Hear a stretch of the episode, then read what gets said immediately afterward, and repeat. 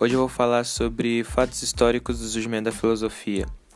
Os fatos históricos do surgimento da filosofia são como, por exemplo, as viagens marítimas, invenção do calendário, invenção da moeda, surgimento da vida urbana e invenção política. Esses fatos ajudar, ajudaram porque faziam, faziam com que eles conhecessem a culturas, a culturas e povos novos de outras regiões, que a partir daí os mitos foram se espalhando pelo mundo e eles foram fazendo sua própria política e se tornando cidades-estados, que é chamada de polis. Então já havia corrupção e o povo e o povo ficava se perguntando por que os deuses não castigam esses políticos.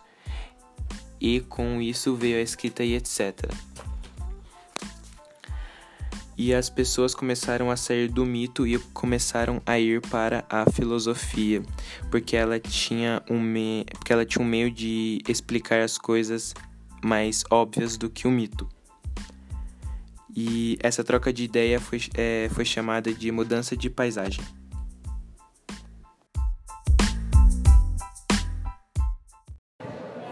Eu sou Vitor Augusto do segundo C e vou falar sobre os pré-socráticos. No estudo da história da filosofia, os primeiros filósofos são chamados de pré-socráticos, apesar de passar a ideia que existiram antes de Sócrates. O termo pré-socrático indica uma tendência de pensamento, estando relacionado também com filósofos que vieram na mesma época de Sócrates e até mesmo depois dele. Aquilo que une os filósofos pré-socráticos é é a preocupação em perguntar e compreender a natureza do mundo. Queriam entender a origem, aquilo que originou todas as coisas, o princípio delas.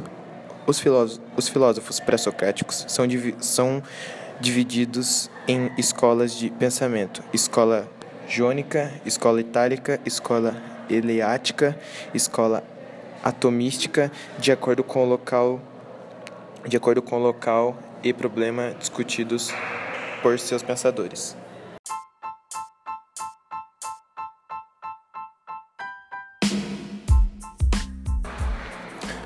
Sou Vitor do segundo C e vou falar sobre o período pré-socrático. No estudo da história da filosofia, os primeiros filósofos são chamados de pré-socráticos, apesar de passar a ideia que existiram antes de Sócrates. O termo pré-socrático indica uma tendência de pensamento, estando, é, estando relacionado também com os filósofos que vieram na mesma época de Sócrates e até e até mesmo depois deles. Aquilo que, aquilo que une os filósofos pré-socráticos é a preocupação em perguntar e compreender a natureza do mundo. Queriam entender a origem, aquilo que originou todas as coisas, o princípio delas. Os filósofos pré-socráticos são divididos em escolas de pensamento: escola jônica, escola itálica, escola eleática, escola atimística, de acordo com o local e problemas discutidos por seus pensadores.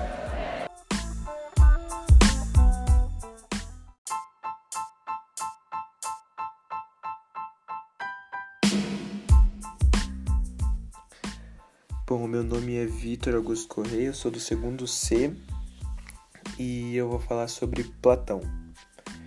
Então, eu vou começar falando sobre o que significa Platão. Platão significa, tradu traduzindo não, mas querendo uma forma ou outra, que eles acharam foram de que significa ombros largos. Tá, eu vou falar agora um pouco sobre a história de Platão e as suas teorias. Platão foi o segundo filósofo depois de Sócrates e foi um dos maiores, na minha opinião. E quem registra os pensamentos de Sócrates era Platão, que era conhecido como Aristóteles. Então tudo que Sócrates falava, Platão escrevia. E Platão ele criou uma escola que se, que se chamava de academia. E nessa academia ele ensinava coisa, ele ensinava conhecimento, política, moral, ética e essas coisas entre si. E aí entra e aí que entra uma das teorias dele, que é a teoria principal de Platão, que é a teoria das ideias. O que a gente pode entender dessas teorias das ideias? A teoria das ideias pode ser ser humano, conhecimento, ética, mundo e política. Pode ser um pode ser uma teoria onde tudo onde tudo existe, onde tudo tem ideia, mas nada é sólido. que entrando nesse assunto, a gente vai para o mundo, a gente vai para dois mundos que ele falava, que era que era o mundo o mundo ideal e o mundo real da matéria. O que, o que você pode dizer por isso? Que são dois mundos e um mundo é onde tem as ideias, onde tem tudo, só que nada lá é sólido. E o mundo real, que é da matéria, é coisas materiais, onde essas, essas ideias, através de, através de Demiurgo, passa para o mundo real em forma de matéria. Não passa em questão de transformar, mas a ideia vem para o mundo real e faz com que isso fique sólido.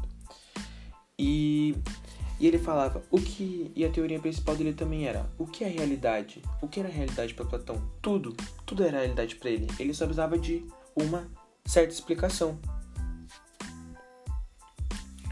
E entraria na teoria dualista dele.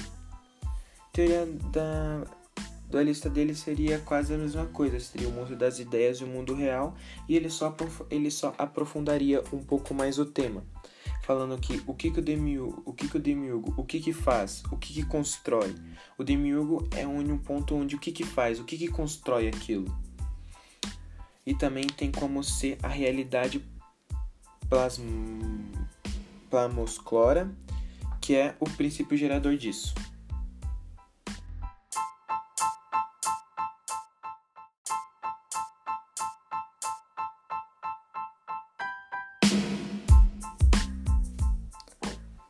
Oi, eu sou o Vitor Augusto Correia, do segundo C, e eu vou falar sobre Aristóteles.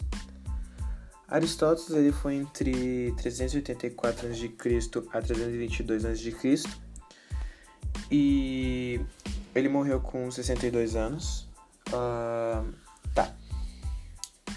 A chamada por Aristóteles de, é, da filosofia primeira é a metafísica, que é o estudo, o estudo de ser enquanto ser. O estudo do ser em si. É bem confuso, mas eu vou explicar. Ele fala sobre a metafísica. Vamos separar essa palavra por meta e física, que vem que vem do latim do, do grego. Eu não me recordo muito, mas fala sobre meta. O que a gente poderia entender sobre meta nessa palavra? Que puxando os significados antigos para hoje seria depois, além e mais que seria física, que puxando do grego seria physis, que seria físico, ou seja, depois do físico, além do físico, o que, que mais teria além disso? Hum, é termo empregado por Andrônico de Rhodes para classificar os livros de Aristóteles depois da física. Isso foi o livro que ele escreveu e depois ele recordou. Hum, vamos entender um pouco mais sobre a metafísica. A metafísica ela nos permite Dizer, dizer o que uma semana é. O dizer como uma semana é, por exemplo, com os dias certos, horários, o que a gente pode até mesmo fazer por refeições, atividades físicos e etc. E também entra num contexto de ontologia. O que, que é onto? Ser, logia, estudo. Então, estudo do ser como se fosse uma antropologia, se eu não me engano. Indo mais para frente, a gente vai investigar as causas do ser. O que que causa isso? Que a gente pode dizer que os seres, eles são diferentes de todas as outras entre si, são diferentes. Eles são diferentes, mas eles são semelhantes a algumas, lembrando que é, igual e semelhante são bem diferentes. Semelhantes são coisas que se encaixam uma nas outras. Por exemplo, aspectos pequenos. Não pode ser considerado uma coisa totalmente semelhante à outra, mas sim não tão igual também. Uh, não sei se deu pra entender, mas ficou meio confuso, mas é isso. Uh, outro tópico também é que pertence a um determinado gênero ou espécie. Cada um tem o seu gênero e espécie, que é uma totalidade de apenas uma parte. E eu também vou falar o que é realidade para Aristóteles, o que ele falava, ou vamos dizer, o que, que ele pregava, né? Pregava não, mas ensinava para os outros. Ele queria saber o que, que é substância. Toda substância, querendo ou não, ela tem uma essência.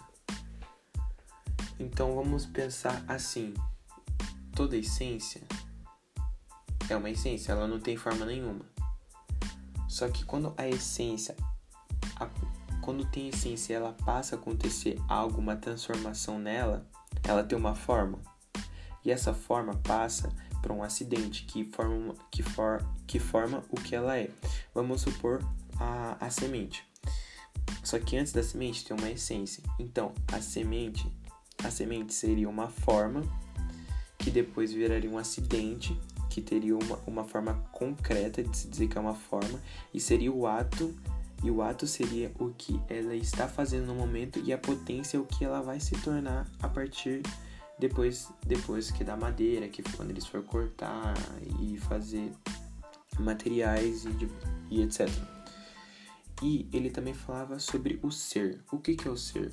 O ser traz em si sua própria essência. Traz em diferente sua própria essência, que é diferente de. E Platão falava diferente. A essência não está no ser, mas na ideia do ser. Ou seja, a gente não tem essência nenhuma, mas o nosso conhecimento, a nossa ideia, a nossa mente tá ela sim tem uma essência, mas nós não. E que essa teoria da essência igual à forma é a teoria do ilemofonismo.